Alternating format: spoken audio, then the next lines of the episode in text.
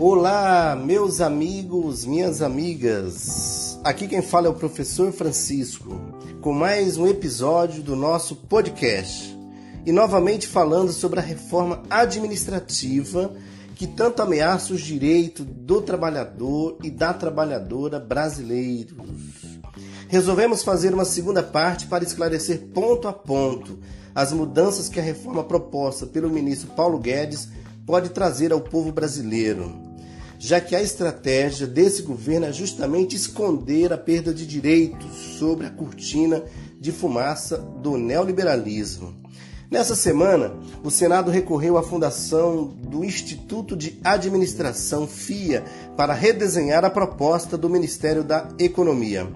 Acontece que essa consultoria custará aos cofres públicos 3,3 milhões de reais a FIA terá um período de seis meses, a partir de sexta-feira, para redesenhar a proposta da reforma administrativa, que dependerá ainda de aprovação dos próprios senadores. Em resumo, o Senado irá usar mais de 3 milhões de reais do povo brasileiro para tirar direitos do próprio povo.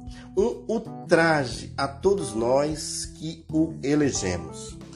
Vamos agora fazer um comparativo entre o funcionário público atual e a distopia do governo Bolsonaro. Atualmente, por exemplo, um funcionário pode ser demitido sim, caso condenado pela justiça, sem mais possibilidade de recurso, ou se cometer infração disciplinar prevista pelo Estatuto do Cargo. Mas, caso a proposta seja aprovada, a estabilidade passa a ser garantida apenas para os servidores das chamadas abre aspas, carreiras típicas de Estado, fecha aspas, que são as de administração pública, como auditor da Receita, diplomata e técnico do Banco Central. Agora, partindo para a relação de emprego, temos um aumento da fragilidade na legislação. O que antes era um regime jurídico único, regido pela Constituição e munido de estatutos regionais ou de relação de emprego via CLT, mantendo sempre garantias básicas, agora ganha estatutos próprios. Agora, a ideia do governo é que coexistam diferentes regras para diferentes níveis de servidores, a depender da atividade exercida. Serão cinco grupos, para ser mais exatos: os servidores de carreiras típicas de Estado, servidores com contrato de duração determinada, funcionários com contrato temporário, cargo de liderança e assessoramento servidores com vínculo de experiência. Além dessa mudança no regime trabalhista para cada tipo de cargo, temos também o aumento de poderes do presidente da República, que agora ele poderá extinguir cargos, sejam efetivos ou comissionados, funções ou gratificações. Poderá também reorganizar autarquias e fundações. Vamos colocar como exemplo o IBAMA. O presidente passaria a poder mudar completamente a estrutura do órgão, reorganizar as atribuições de cargos de poder executivo, como a Polícia Federal, por exemplo, e até mesmo extinguir muitos órgãos. Para comentar um pouco mais sobre essa proposta, convocamos o companheiro Gilmar Gonçalves. O Gilmar Gonçalves ele é secretário-geral do CITCEP, Sindicato dos Trabalhadores Públicos Federais do Estado de Mato Grosso do Sul. Gilmar, fala aí para nós né, a sua, o seu olhar, a sua análise sobre essa reforma é, do governo Bolsonaro. Bom dia a todos os trabalhadores públicos, municipais, estaduais e federais. Sou secretário-geral do SINDCEP, Sindicato dos Trabalhadores Públicos Federais do Estado do Mato Grosso do Sul. Primeiro, informar e fazer um debate que está posto para nós, o enfrentamento na proposta de reforma administrativa que aprofunda as desigualdades e compromete os serviços públicos. É notório que o conjunto da reforma apresentada pelo governo ataca eminentemente a história de que o serviço público é ineficiente porque o servidor público é omisso, e isto não é verdade. No Brasil, desde 88, os servidores públicos federais prestam um serviço à sociedade. Não presta serviço a partidos políticos, nós prestamos serviço a parcela significativa da sociedade, em torno de 65 a 70% da população brasileira que efetivamente não tem acesso econômico para ser atendida nas estruturas particulares de prestação de serviço, portanto, na área de saúde, na área de educação, na área da assistência, é feito pela gestão dos servidores públicos federais, estaduais e municipais nesse país. Nós, servidores e trabalhadores do Poder Executivo, não aceitamos essa pecha, recusamos qualquer situação em que nos remeta a pagar o ônus da crise estabelecida pelo capital no mundo inteiro e no Brasil. É, no Brasil, o Bolsonaro e o Guedes têm apresentado uma proposta de desmonte do Estado o fim da prestação de serviço à sociedade. É este o resultado da proposta da, da PEC, da reforma administrativa apresentada pelo governo. A estabilidade do servidor público é um bem intrínseco à prestação de serviço. O servidor tem que ter autonomia, tem que ter liberdade, para que ele possa exercer técnica e profissionalmente a sua função.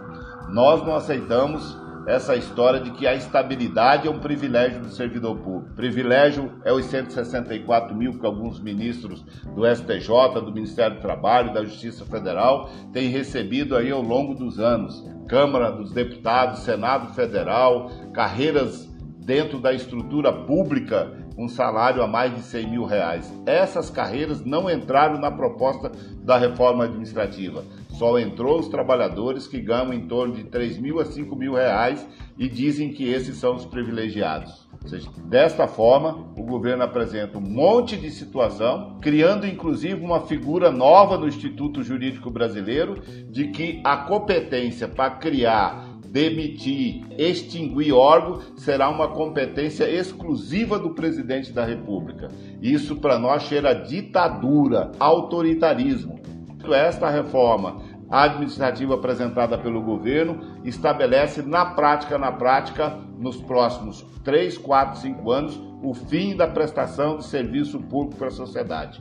É o estado mínimo aonde o capital determina quem tem direito a serviço público e quem não tem direito. Ou seja, na prática, o empobrecimento do Estado brasileiro, o flagelo e a barbárie para a população da sociedade civil. Um abraço e vamos à luta. Obrigado, Gilmar. Passamos também a palavra para o Adilson Santos. Ele é secretário de formação também do SINCEP, do Sindicato Geral dos Trabalhadores Públicos Federais do Mato Grosso do Sul, para comentar um pouco sobre as falácias desse governo que busca efetivamente enganar o povo para defender sua proposta. Adilson, explica para nós então, contextualiza é, a reforma do governo Bolsonaro, a reforma administrativa. Olá, Francisco. Olá, ouvintes do podcast. É, a PEC 32, como ficou classificada, é possivelmente né, um dos mais duros golpes que o governo Bolsonaro é, dá contra a Constituição Cidadã, contra as políticas sociais de saúde, educação, assistência social, moradia, previdência, né, proteção à maternidade, à infância e aos desamparados desde o golpe de 2016. A gente fala que é o mais duro porque não é o único, ele já há, outros que foram dados anteriormente, como a reforma da previdência, a reforma trabalhista, né, a, a lei das terceirizações, além do congelamento dos salários dos, né, do funcionalismo que está na luta contra a pandemia é, com a lei complementar 173. É, essa chamada que o governo chama de nova administração pública, na verdade é um retorno ao passado Basicamente, né, o governo, com o argumento de que ele precisa atacar os supostos altos salários e o inchaço da máquina e que isso estaria impedindo o crescimento do país, ele propõe um conjunto de medidas que possibilitarão é, dar fim ao regime jurídico único do serviço público e à estabilidade. Ora, essa, essas duas instituições né, tão caras à democracia, elas não são coisa do passado. Muito pelo contrário, elas são extremamente importantes no, na, no estado atual, porque elas garantem né, a independência e a capacidade do servidor né, permanecer na estrutura do Estado, dando continuidade às políticas públicas e, ao mesmo tempo, ele resistir ao mandonismo, aos políticos de plantão que querem fazer um uso da máquina pública em benefício próprio.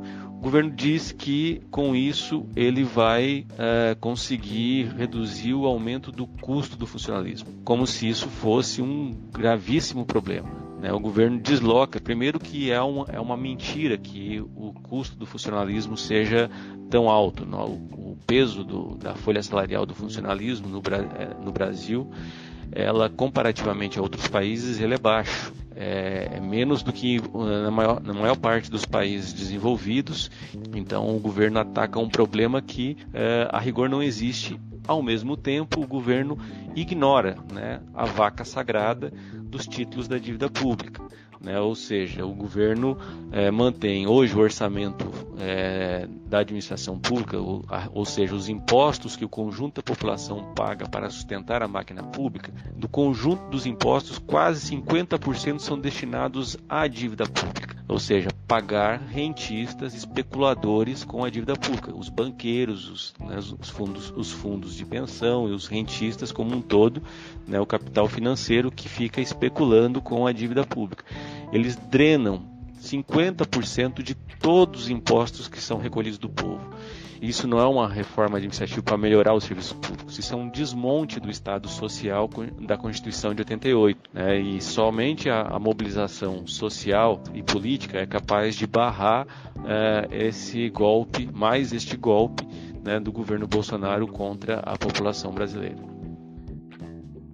Então, olha, pessoal, a partir dessa fala do Adilson, da fala também do Gilmar, é, a todos nós servidores públicos e a população de modo geral, é, que poderia, assim, que é o mais interessado, porque no fundo essa reforma está destruindo os direitos sociais. Então é fundamental que os deputados e os senadores não votem essa PEC. E para isso é importante que a população e todos nós façamos pressão, ok? Então reforço o pedido aos meus amigos e amigas.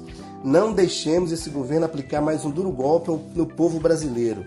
Estamos aqui trazendo informação para que todos nós possamos cobrar cada representante no Congresso contra essa reforma cruel com os cidadãos e as cidadãs do Brasil. Nosso podcast de hoje fica por aqui e aguardamos vocês nas nossas redes sociais para mandar suas sugestões e opiniões. No Facebook, Professor Francisco Santos ou no Instagram Professor Francisco CG. Um forte abraço e até a próxima.